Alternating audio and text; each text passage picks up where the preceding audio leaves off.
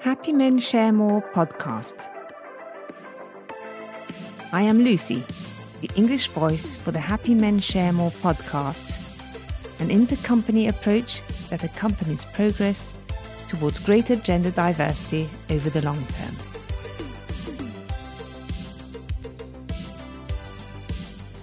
What do gender targets mean in the face of the Great Resignation?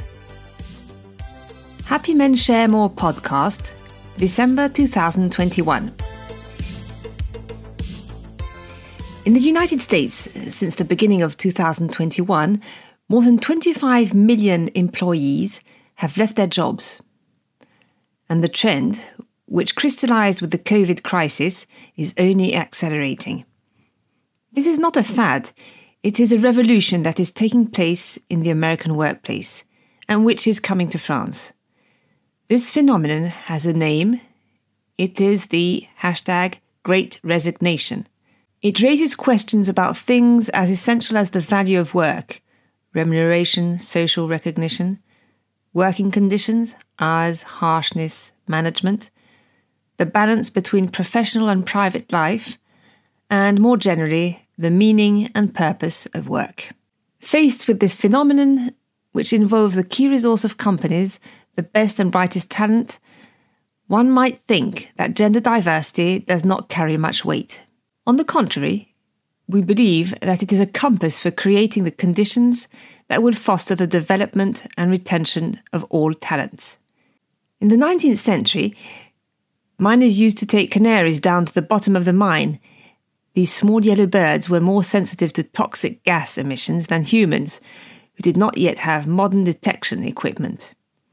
If the bird became sick, the site had to be evacuated.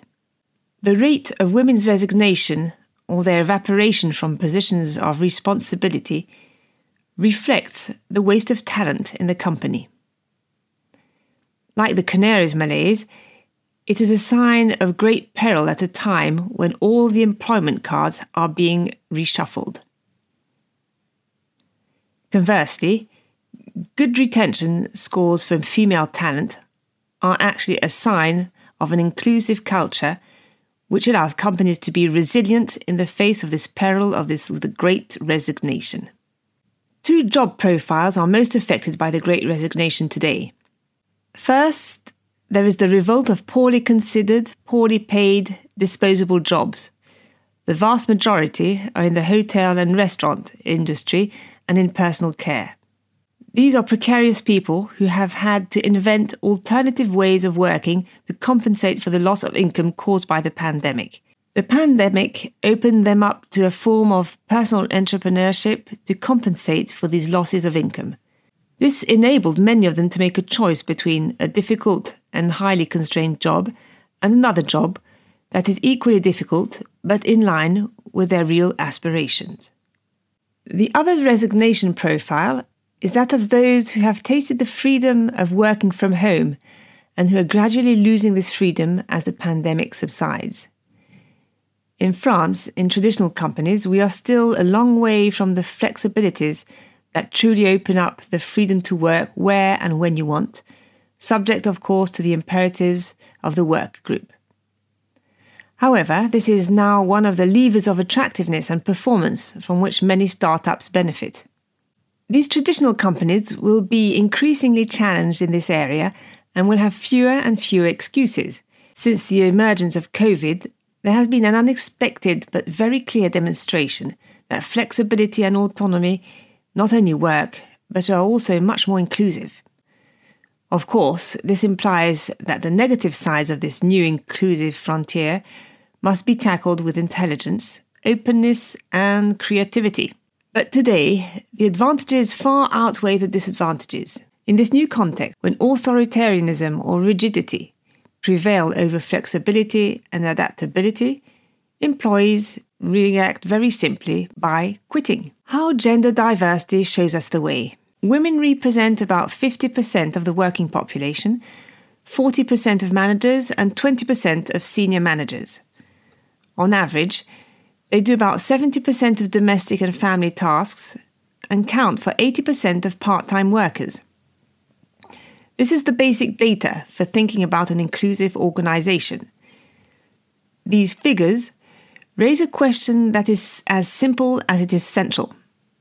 How can we make organizations evolve to enable them to be inclusive of employees who have real private constraints? And how can this be done right up to the highest levels of decision making? Happy Men Share More proposes three ways to answer this question. First track, a more complete definition of what a collaborator is. Let's face it, even if we are interested in the lives of those we work with, even if we respect their private life constraints, nothing would make us accept that they are the cause of disruptions in the organization of work. Basically, we always think within the framework of a work organization to which everyone must make an effort to adapt. We do not think enough about the organization of work in terms of people, which is the definition of an inclusive organization. An employee is not primarily a workforce. He or she is first and foremost a person whose labour force we need to mobilise.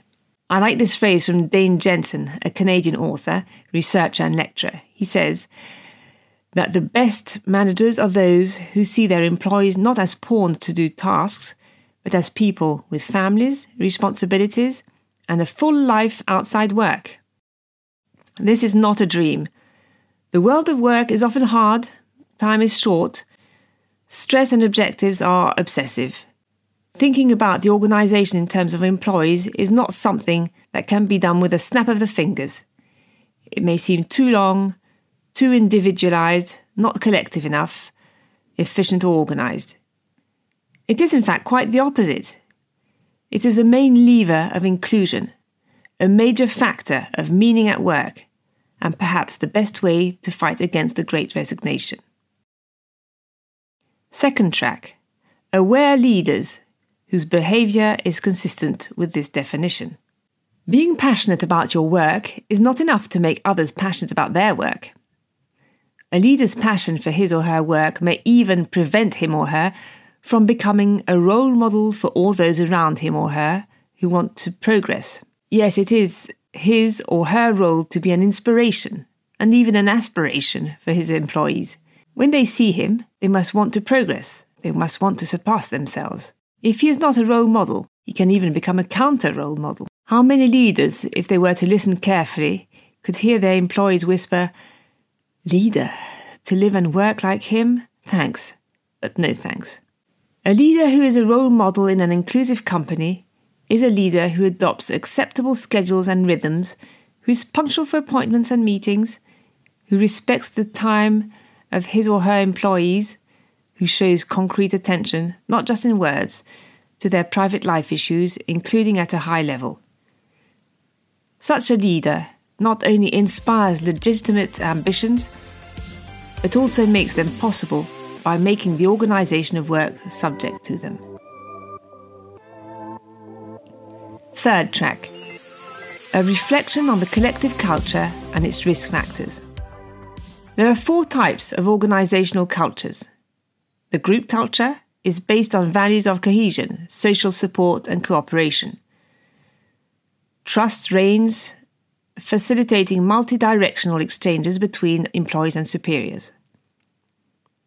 The developmental culture is supported by values of flexibility, creativity, and experimentation. It gives employees a decision making latitude to use their skills to meet challenges. It encourages innovation. The hierarchical culture is based on order, obedience, and is characterized by stability, including job security. The rational culture is based on competitiveness, efficiency, and productivity, and aims to achieve results by following performance indicators. These four types of culture affect working conditions as they shape the relationships between employees, their decision making latitude in organizing their work, and the intensity of the workload. They are a key determinant of the inclusive potential of the company, especially with regard to women, i.e., the employees who have the most responsibility outside work. Of these four cultures, the rational culture is the most declusive, because production imperatives are imposed on everyone. They often result in irregular working hours and a heavy workload. They generate stress and burnout. They restrict freedom and muzzle intelligence. The problem is that, from the point of view of the company that wants to achieve imperative objectives, especially financial ones, the rational culture is generally considered to be the most effective. To conclude, I would like to quote the most famous sentence of Georges Pompidou, pronounced in 1966, when he saw a young 34 year old carrying huge files. This young man had been to the French National Administration School, called l'ENA. The president exclaimed, But stop bothering the French. There are too many laws, too many texts, too many regulations in this country. We are dying of it. Let them live a little, and you will see that everything will be better. Leave them alone.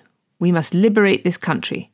This revolution that Georges Pompidou called for in France is the one we should hope for today in the world of work. It is the revolution of inclusive organizations. Happy Men Share More helps companies to achieve this gentle revolution.